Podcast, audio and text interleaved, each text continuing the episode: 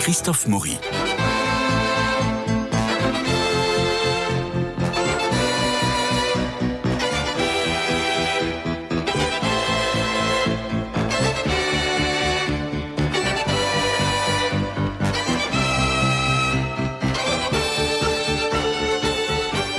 Alors nous continuons nos promenades dans les musées insolites ou singuliers. Aujourd'hui, Mélina de Coursier, vous nous emmenez au musée Montmartre rencontrer sa directrice conservateur Fanny de Lépineau. Bonjour. Bonjour. Le musée Montmartre se trouve dans le 18e arrondissement, précisément au 12 rue Cortot. C'était là que Suzanne Valadon, Maurice Utrio et André Hutter avaient leur atelier. Reconstitué aujourd'hui le formidable décor du premier acte de la Bohème quand Puccini nous racontait les amours de Rodolfo et Mimi. Des figures incontournables donc. Et parmi ces figures incontournables, il y a Fernande Olivier. De son vrai nom, Amélie Lang. Elle est née le 6 juin 1881 à Paris, dans le 6e précisément.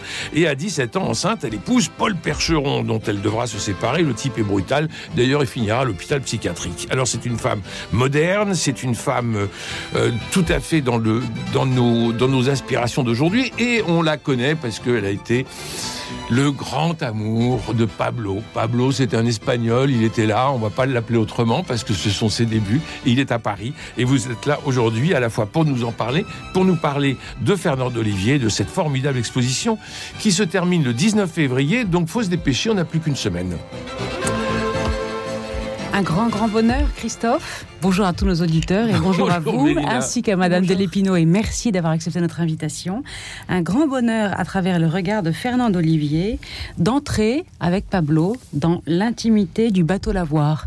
C'est le titre de l'exposition que vous avez donné, euh, Fanny de Lépino. Est-ce que vous pouvez nous parler, nous dire un peu qu'est-ce qui a guidé votre choix par rapport à ce titre eh bien, en fait, Fernande, plus que plus que quiconque, euh, nous fait vraiment rentrer dans cette intimité. En fait, c'est la c'est la seule femme qui euh, qui euh, a écrit euh, sur le bateau Lavoir. Parce qu'elle tenait son journal.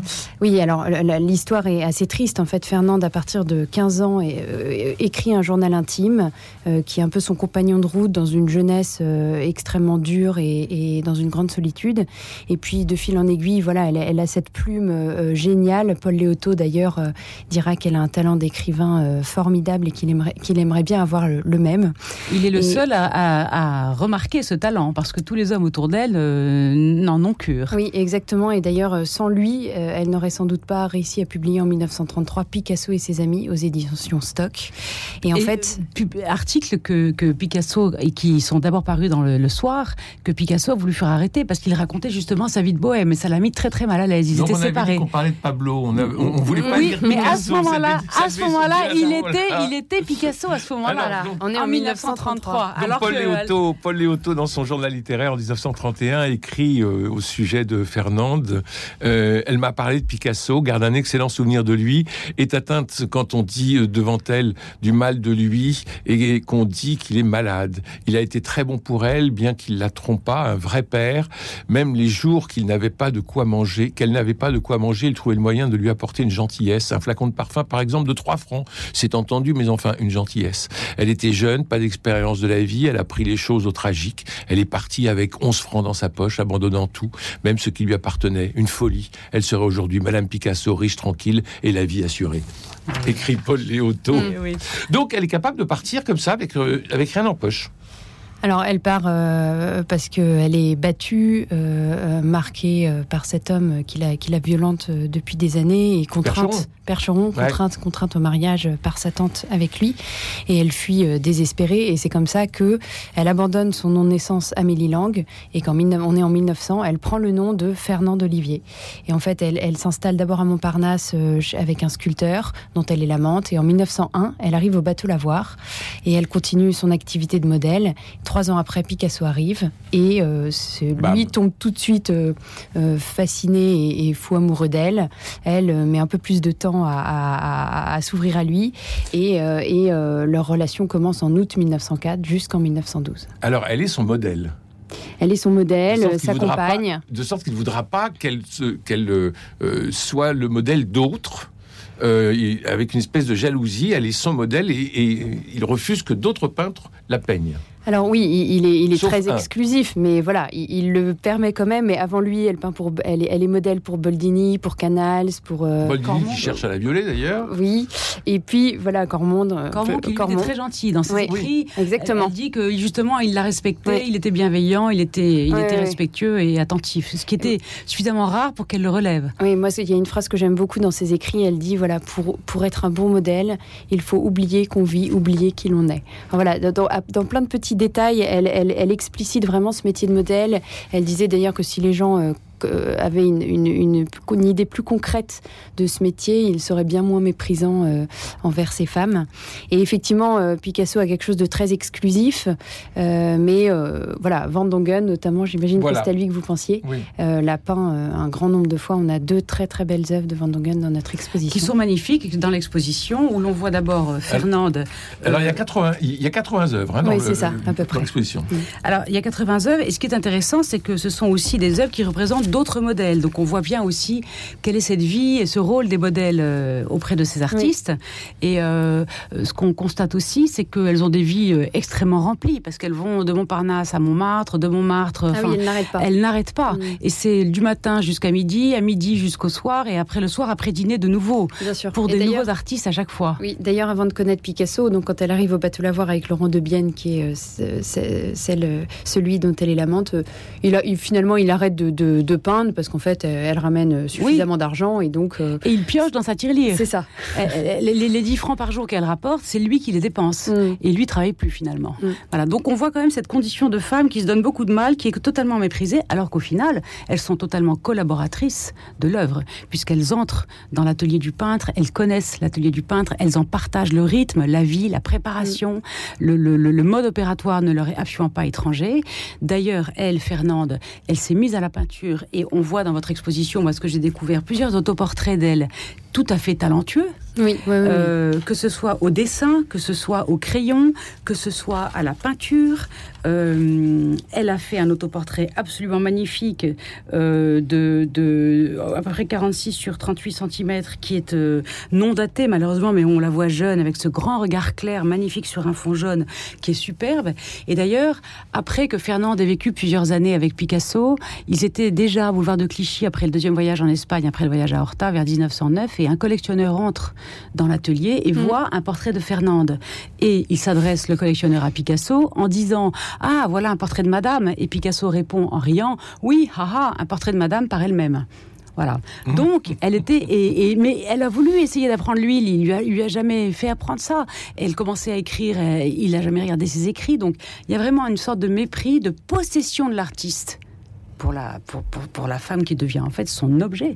Et c'est l'objet de son tableau. Et après, quand on voit le rôle euh, qu'a eu Fernande dans l'évolution de la peinture de Picasso en particulier pour l'étude de son corps, notamment à Horta, premier, à Gozol, premier voyage qu'ils font en 1906, c'était 1906 tous les deux, euh, où, là, Picasso euh, prend une certaine distance avec euh, la suite de l'impressionnisme et la manière dont il avait travaillé sur la paillade bleue, sur la paillade rose, et là où il devient, il commence à élaborer un, style inspiré de cet art ibérique, de cet art roman catalan et des premiers masques qu'il avait vus au musée du Trocadéro et chez chez Derain et chez Vlamin, qui sont des masques africains, on voit qu'ils se libèrent de cette, de, cette forme et quel est, quel est le, sur quel motif il travaille C'est le corps de Fernande.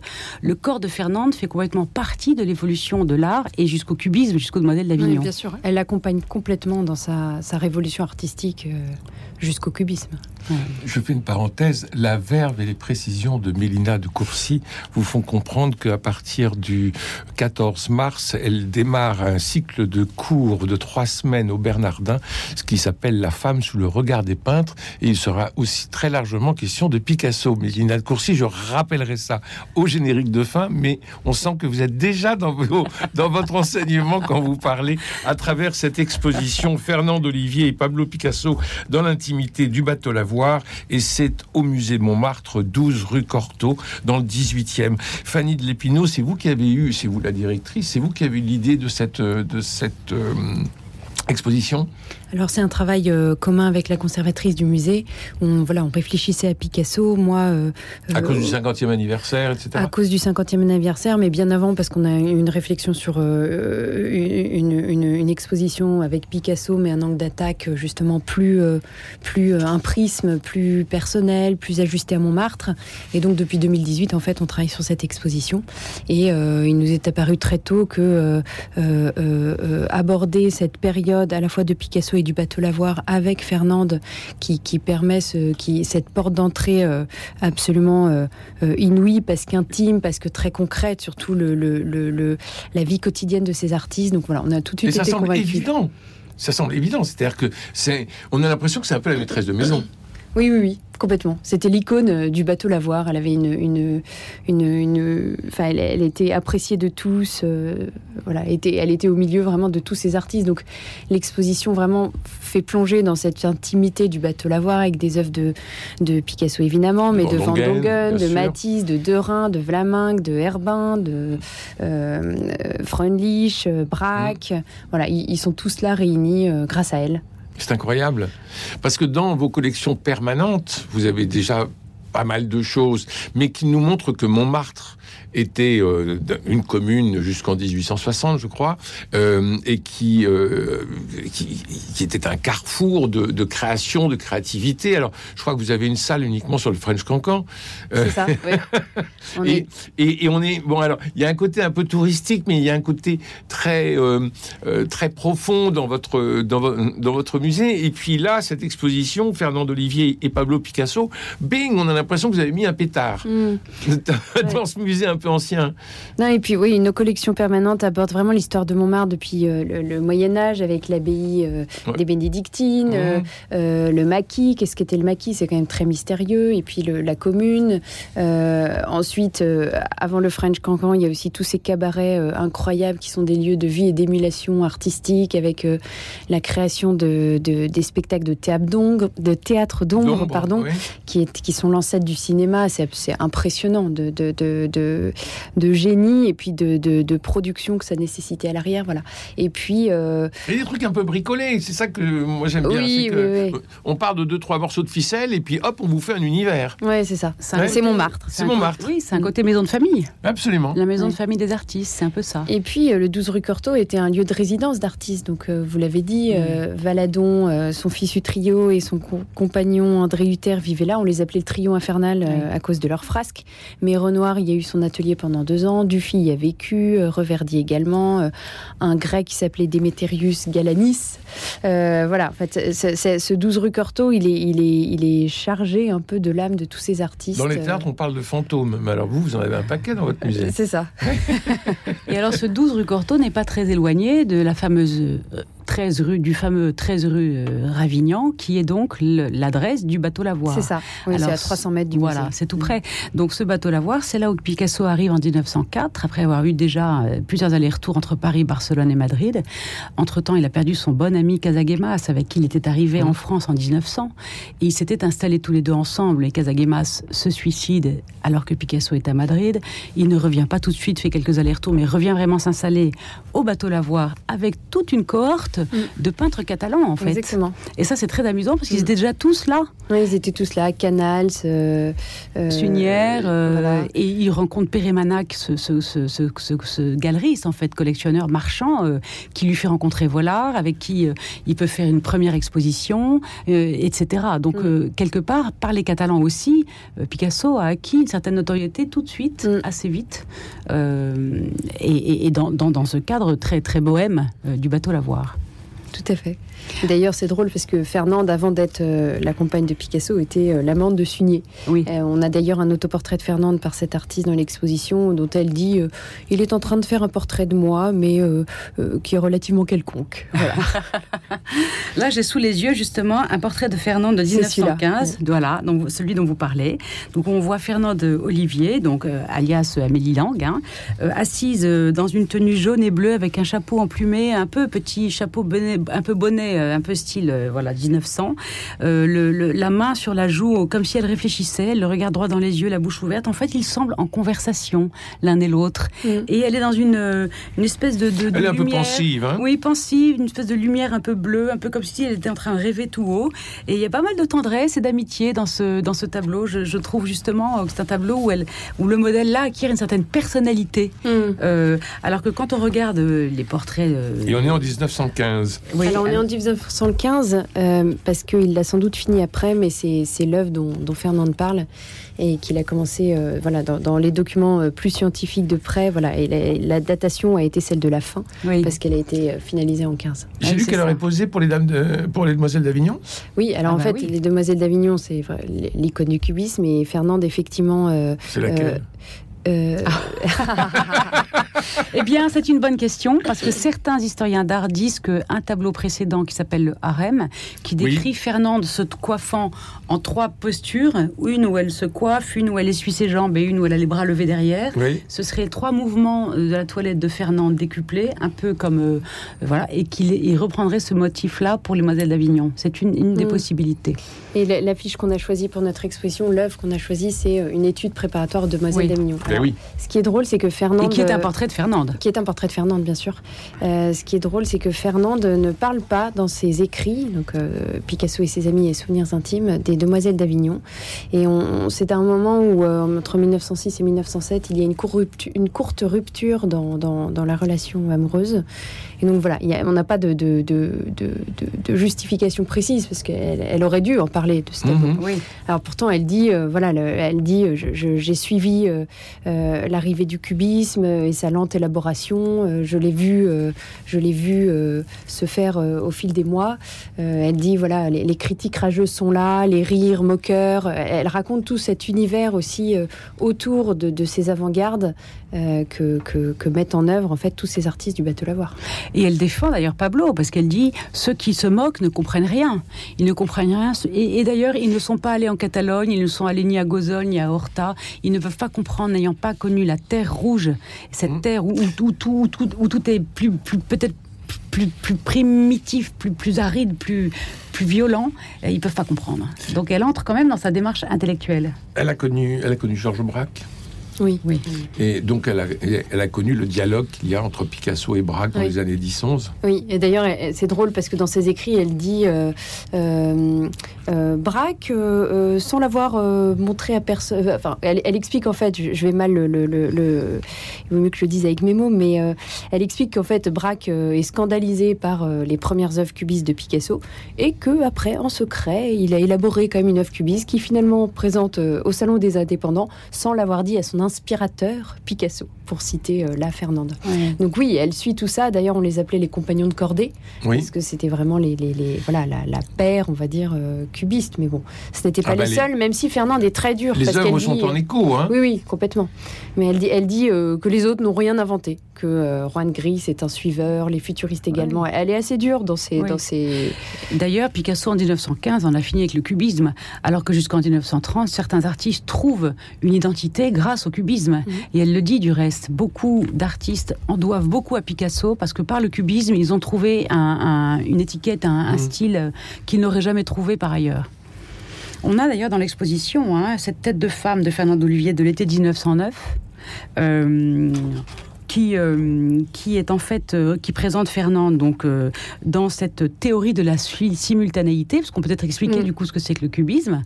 On sait que Picasso avait eu connaissance des recherches du polytechnicien et mathématicien Henri Poincaré, qui avait écrit en 1902 une théorie sur la simultanéité, et que cette théorie de la simultanéité mettait en valeur la quatrième dimension qui est celle du temps. Comment est-ce qu'on peut voir en même temps, sans tourner autour d'une œuvre, tous les aspects de cette œuvre. Et donc, c'est la simultanéité, c'est de voir tout en même temps. C'est ce que fait Picasso en mettant toutes les faces d'un même objet ou d'une même personne à plat, visible, en même temps, sur le même plan. Très inspiré de l'Arnègre aussi. Alors, tout à fait autrement, bien sûr, absolument. Très inspiré de l'art Évidemment, puisque ça commence en 1905, lorsqu'il va au musée de l'homme, il a, il, a un coup de foudre incroyable. Et, euh, et, il a peur même. Il dit à Malraux qu'il a peur. Il écrit, Malraux écrit dans La tête d'obsidienne, qu'est-ce que je faisais là? J'ai eu peur, j'ai compris pourquoi j'étais peintre, mais j'avais peur, mais je ne pouvais pas m'en aller. Il a été fasciné. Il était fasciné. Par le musée du Trocadéro. Donc on a euh, cette, euh, cette magnifique Fernand Olivier triturée dans tous les sens par Picasso, regardée dans tous les sens par Picasso, et finalement c'est un peu elle qui les tient, non? On va dire ça. En tout cas, ce qui est intéressant, c'est qu'il utilise tous les, tous les supports. C'est-à-dire qu'il y a la peinture, mais il utilise aussi la sculpture pour parvenir à sa, pour aboutir sa recherche. Il utilise la xylogravure, c'est-à-dire l'impression sur bois.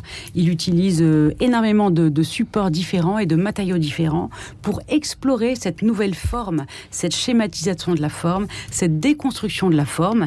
Et au final, la peinture cubiste à proprement parler, sera dans des teintes assez ternes par rapport à ce qu'il faisait avant. C'est du gris, du noir, du vert, un certain ocre, et il ne sort pas de ces couleurs-là. Mhm. Et jusqu'en 1910, où là, il produit euh, ce fameux tableau Femme assise dans un fauteuil, qui est euh, dans l'exposition, qui est évidemment le clou, hein, l'exposition, voilà, mm. euh, et qui représente Fernande dans un fauteuil, mais nous n'avons plus aucun repère possible. Mm. Nous sommes dans un cubisme totalement déstructuré, mm. où nous, nous percevons une silhouette assise avec une tête, des épaules, des bras, un torse, un buste, sur un fauteuil, avec un décor déstructuré au fond, mais euh, les accoudoirs, en, l'ellipse des accoudoirs, mais voilà, nous n'avons plus de repères concernant le visage. Nous, nous, ne voyons plus que la sculpture ou les études préalables laissaient encore voir les yeux de Fernande qui sont en amande, qui deviennent des losanges, et qui, dans le dernier tableau, Femme assise dans un fauteuil de 1910, ne laisse plus percevoir aucun signe euh, reconnaissable. Mm. Et vous voyez que l'accoudoir dans le bras droit a disparu. Est-ce qu'il y a un accoudoir dans un bras droit qui a disparu dans une toile? Eh bien, c'est Madame Cézanne. Et en fait, Picasso reprendra plusieurs fois le portrait d'une femme euh, dans un fauteuil et toujours le bras droit, vous verrez, l'accoudoir disparaît par, euh, filiation euh, à Dieu le Père pour lui, qui était Paul Cézanne effectivement, même dans les portraits euh, cubistes, alors pour le coup que fait Picasso. Euh... Fanny Lépinaud nous prend pour des dingues, elle nous regarde, elle nous regarde feuilleter le catalogue de cette magnifique exposition Fernand Olivier et Pablo Picasso dans l'intimité du bateau Lavoie qui se trouve 12 rue Cortot au musée Montmartre dans le 18e. Et elle se dit, il suffit d'en mettre un catalogue dans les mains pour qu'ils se mettent à rêver et c'est parti. Alors ce que j'ai beaucoup apprécié aussi dans l'exposition, c'est qu'on a les différentes étapes de Picasso vers une simplification de la forme. Donc, euh, on voit bien à quoi ressemblait Fernande hein, dans le début de leur relation à partir de 1904, que ce soit des bustes de bronze, comme par exemple ce tête de femme, entre parenthèses Fernande, hein, de 1906, où là, on voit tout à fait Fernande telle qu'elle devait être, euh, jeune, avec un profil acéré, très figurative, euh, vraiment. Il fallait un peu mastoc, là. Ah ben, le bronze est mastoc, mais, mais ça reste un beau visage. Et, et qui évolue alors ensuite avec la la tête de femme hiver de 1906-1907, où là, Picasso reprend les traits de Fernande, mais il les schématise à la manière des euh, sculptures d'art ibérique. Hein. Euh, elles deviennent le nez Est-ce qu'on sent à travers toutes ces, tous ces portraits, tout cet amour, est-ce qu'on sent une évolution de la femme, de cette femme-là, de, de Fernande? Euh, Est-ce qu'on sent qu'elle mûrit, elle grossit, elle vieillit, ou bien au contraire, elle va être de plus en plus magnifiée? Alors, on parle d'une période de 1904 à 1912. Oui. Donc, euh, elle, est, elle est plutôt progressivement déstructurée dans l'art euh, de Picasso. Mais, euh, mais moi, ce que je trouve intéressant plus que tout, c'est que à travers toute l'exposition, en fait, elle, raconte, elle nous raconte tout. elle raconte justement cette déstructuration. Elle raconte que Picasso est joyeux en Espagne alors qu'il est très sombre et fermé à Paris. Elle raconte. elle s'occupe que de cette toile. Hein. Elle, a ah l'impression d'être vraiment quantité négligeable elle dit il, passe son temps à travailler. Euh, enfin, euh, elle en souffre d'ailleurs. Elle en souffre et, elle dit également que c'est ses années les plus heureuses. Euh, parce que elle, elle, a un passé très douloureux. Oui, elle souffre, mais elle est aussi heureuse parce qu'elle a enfin euh, euh, trouvé une forme de paix dans cet univers euh, artistique et, et avec le métier de modèle, certes, qui est mis entre parenthèses quelques années. Et elle quittera ce monde à Neuilly en 1966. Merci Mélina de Courcy de nous avoir emmené à cette exposition. Merci Fanny Despinaud de nous y avoir reçu. L'exposition, c'est Fernand Olivier et Pablo Picasso dans l'intimité du bateau Lavoir au musée Montmartre, 12 rue Cortot dans le 18e. Allez-y, ça se termine le 19 février. Merci aussi à Cédric Coba pour la réalisation, Philippe Alpech pour les génériques. Vous devez être habitué désormais à nos 5 tons un par jour. Merci à François Dieudonné pour la programmation, à Pierre-Marie pour la rediffusion sur les réseaux sociaux. Je vous souhaite une très bonne semaine. Nous nous retrouvons demain pour parler de littérature, mais ça, ça sera demain. Et puis, naturellement, il faut rappeler que Mélina de Courcy ouvre pour trois semaines les mardis matins au Collège des Bernardins euh, à partir du 14 mars une série de, de, de, cours, La femme sous le regard des peintres. Et vous parlez de Picasso quand? Les trois cours sur, sur la femme sous le regard de Picasso. Les trois cours, La femme sous le regard de Picasso, à partir du 14 mars, les mardis matins, au Collège des Bernardins. Mais en attendant, excusez-moi de me rappeler, nous allons au musée Montmartre, 12 rue Cortot, pour Fernande Olivier et aussi vous retrouver Fanny de Merci. Vous y attends. Merci.